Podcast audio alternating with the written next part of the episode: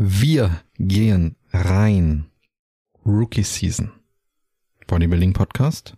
Ich heiße immer noch Nils Beute und ich bin auch immer noch der Host dieser Sendung. Das hat sich nicht geändert. Yes. Status quo. Wo sind wir? Wir sind in Woche drei des ersten Diät-Mesozyklus und mm, um diese Situation ein bisschen zu beschreiben, zu dem Zeitpunkt bin ich in die dritte Woche gegangen aus einem absoluten Kaltstart mit hochaggressivem Defizit, sinkendem Körpergewicht, ähm, bei gleichzeitigem Wiedererlangen der Kraftwerte vor der äh, Krankheitsphase beziehungsweise PRs. Ähm, genau und ja, wenn man dieses Szenario betrachtet, dann ist das doch sehr, sehr, sehr schwierig. Die Realität sieht so aus, dass bei einem kleinen Grad an Fehlentscheidungen man einfach Muskulatur verlieren kann. Das heißt, wenn ich mich in dieser Situation nicht ähm, sehr rigoros gepusht hätte in den Einheiten, hätte ich gewisse Adaptionsprozesse nicht durchlaufen können wäre zwangsläufig schwächer geworden und hätte äh, Muskulatur verloren. Zu dem Zeitpunkt waren Oberkörper-Push-Movements für mich ein sehr wichtiger Parameter, um einen objektiven Blick auf die Situation zu haben, um zu wissen, hey, äh, verliere ich jetzt gerade Muskulatur oder nicht? Es war sehr wichtig, ähm, in diesen Push-Movements meine alten PRs äh, sehr, sehr schnell wieder zu erlangen in einem sehr schwierigen Szenario. Denn meine Erfahrung, aber auch äh, das, was ich bei anderen Athleten beobachtet habe, ist, dass eben in einem Kaloriendefizit und dementsprechend bei sinkendem Körpergewicht Oberkörper-Push-Movements tendenziell ähm, leiden, beziehungsweise die Kraftwerte in diesen Übungen. Das ähm, hat für mich in dieser Situation geheißen, kann ich die alten Werte nicht erreichen, kann das mit Muskelverlust einhergehen. Das heißt, das war immer ein sehr, oder das war zu dem Zeitpunkt ein sehr wichtiger äh, Parameter, dass ich nicht direkt in Woche eins PRs wegschmetter. Das war absolut klar. Es musste aber in Woche zwei, in Woche drei relativ schnell passieren, ähm, weil es eben absolut alternativlos ist, Muskulatur zu verlieren. Das habe ich ja auch schon in der einen oder anderen Episode anklingen lassen. Du kannst nicht im ersten Mesozyklus deiner Prep Muskulatur verlieren. Einerseits ist das ja absolut selbstverständlich. Also das, äh, das darf nicht passieren. Und das Zweite ist, ich habe auch den Anspruch an mich selber in so einer schwierigen, in so einem schwierigen Szenario, äh, diesem Anspruch gerecht zu werden keine Muskulatur zu verlieren. Ich kann nicht in eine Bodybuilding-Vorbereitung gehen ähm, mit, mit so wenig Fähigkeiten, dass ich in so einem Szenario versage. Und das war eben in diesem Moment meine Einstellung. Und ja, wir sind jetzt in Woche drei und dort habe ich alte Werte erreicht in den wichtigen Oberkörper-Push-Movements. Das ist äh, bei mir, oder das sind bei mir Dips, da habe ich alte Werte erreicht. Ich habe auch etwas mehr erreicht. Ich hatte ja zu dem Zeitpunkt ein geringeres Körpergewicht. Das heißt, auch dort müsste man etwas draufrechnen.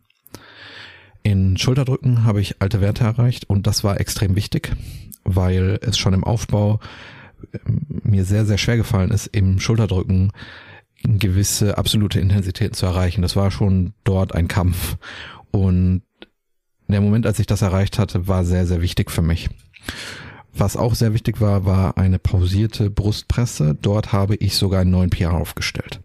Mental war das ein absoluter Druckabfall für mich. Ich war in, in dieser ganzen Zeit, denke ich, sehr rational und habe so wenig negative Emotionen wie möglich an mich rangelassen. Das war extrem schwierig, aber ich denke, ich habe das über einen sehr, sehr großen Teil geschafft.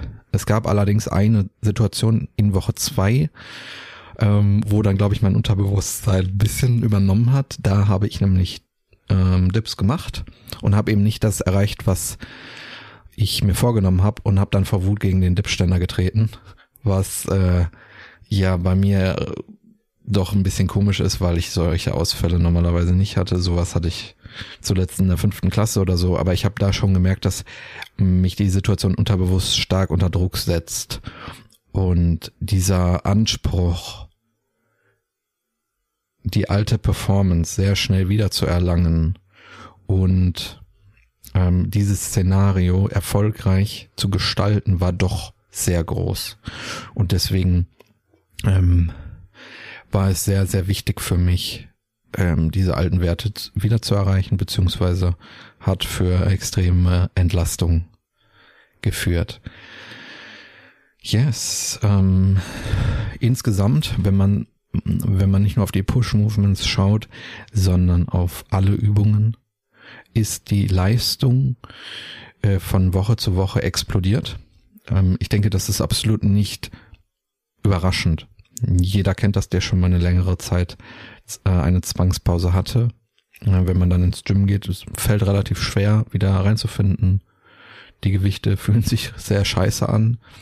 Ähm, und irgendwann kommt eben der Punkt, wo man das Gefühl hat, dass die Leistung exponentiell nach oben schießt. Man erreicht wieder alte Kraftwerte, inter- und intramuskuläre Koordination ist wieder am Start. Ähm, wenn man in gewisse Übungen reingeht, ist das Setup, was man dort einnimmt, ein Automatismus, den man abspult. Das gibt einem Selbstvertrauen und auch das wirkt sich auf die Leistung aus. Und es gibt dann eben den einen oder anderen Moment, wo das alles ähm, nach langer Zeit wieder Hand in Hand ähm, passiert und man, man nimmt eben so eine Leistungsexplosion wahr, weil man das Ganze natürlich mit dieser Zeit vergleicht, wo man ähm, wo man nicht trainiert hat oder wo man gerade erst wieder ins Training eingestiegen ist. Und ähm, ja, das war zu dem Zeitpunkt auf jeden Fall der Fall. Ähm, ich habe nach der Einheit immer mit der alten Einheit verglichen und gesehen, crazy, ey, das Ding explodiert gerade richtig nach oben. Und das, das war sehr, sehr gut. Mein, mein Körper hat von Einheit zu Einheit äh, extremes Tempo draufgepackt. Ich konnte diesen äh, mentalen Kredit zu dem Zeitpunkt zurückzahlen, äh, den ich in Anspruch genommen habe, nämlich dieses enorme Pushen nach vorne, ähm, das ich ja sowohl in der Krankheitsphase gemacht habe, als auch eben am Anfang ähm, des Trainings, als ich wieder eingestiegen bin. Und das hat mir extremes Selbstvertrauen gegeben. Das muss man dann aber ähm, auch, es ist ein zweischneidiges Schwert ähm, dieses, dieses sehr aggressive Tempo, das habe ich natürlich auch ähm, zu einem gewissen Teil mit einer Brechstange produziert.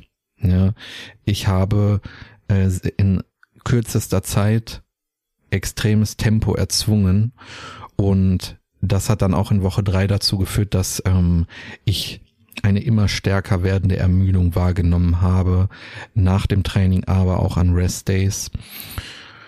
Da werden wir aber in der nächsten Episode genauer drauf eingehen. Da wird das auch eine größere Rolle spielen. Mm, aber dieses ähm, rigorose nach vorne peitschen, das hatte zu dem Zeitpunkt auf jeden Fall einen Preis. Yes. Die Nutrition Bar auch in Woche drei absolute Nebensache. Ähm, zu jeder Zeit hat die Nutrition ihre Aufgabe erfüllt, nämlich ähm, meine Performance zu unterstützen. Und das war in der Vergangenheit auf jeden Fall ganz anders. Ähm, meine erste etwas längere Diät habe ich ja 2018 ähm, am Jahresstart gemacht und ich weiß gerade nicht aus dem Kopf, wie viel Kalorien ich damals zur Verfügung hatte. Sagen wir, es waren 2000. Und zu dem Zeitpunkt mit meiner damaligen Einstellung hätte ich keine Kalorien aufgewendet für ein Intra-Workout. Ich hätte meine Kalorien äh, niemals ausschließlich der, Nutri äh, der, der Performance untergeordnet. Und ich hätte einen Großteil der Kalorien ähm, am, am Abend konsumiert plus äh, auf Nahrungsmittel gesetzt, die eine gewisse ähm, Schmackhaftigkeit haben. Das heißt, ich hätte meine Kalorien in Eis investiert, ähm, eigentlich nur in Eis. Was anderes fällt mir nicht ein, was ich nice finde als Dessert oder so. Aber so habe ich das damals gemacht. Ja, ich habe nicht groß darüber nachgedacht, was ich vor dem Training konsumiere. Intra-Workout hat mich gar nicht interessiert. Abends dann auf den Schmackhaftigkeitszug aufgesprungen, weil ich darin Befriedigung gefunden habe. Und ähm, ja, das ist äh, jetzt komplett anders. Auf der einen Seite freut mich das, beziehungsweise es ist eine Selbstverständlichkeit, denn ähm, ich habe den absoluten Anspruch an mich selbst, dass ähm, ich sowohl in einem Szenario, in dem ich mich gerade befinde, was schwierig ist, als auch in einem einfacheren Diät-Szenario ich abliefer und dass ich Entscheidungen treffe, die meine Probleme aus dem Weg räumen, beziehungsweise erst, erst gar keine Probleme auftreten lassen. Und man kann dann schon äh, den Anspruch erheben, dass man seit 2018 einen gewissen Fortschritt ähm, bezüglich einer Diätstrategie erreicht. Deswegen weiß ich nicht, ob ich da jetzt besonders glücklich oder froh sein soll, dass ich äh, meine Nutrition eben so ausrichte, dass sie meine Performance unterstützt. Ja. Aber der, ähm, der Kontrast ist doch sehr, sehr stark. Uh, yes. Gut. Das war, glaube ich, heute ein bisschen kürzere Episode. Dafür werde ich euch, glaube ich, in der nächsten Episode entschädigen. Ähm, ich hoffe trotzdem, dass das einen Mehrwert für euch hatte und danke euch für eure Aufmerksamkeit. Wir hören uns in der nächsten Episode.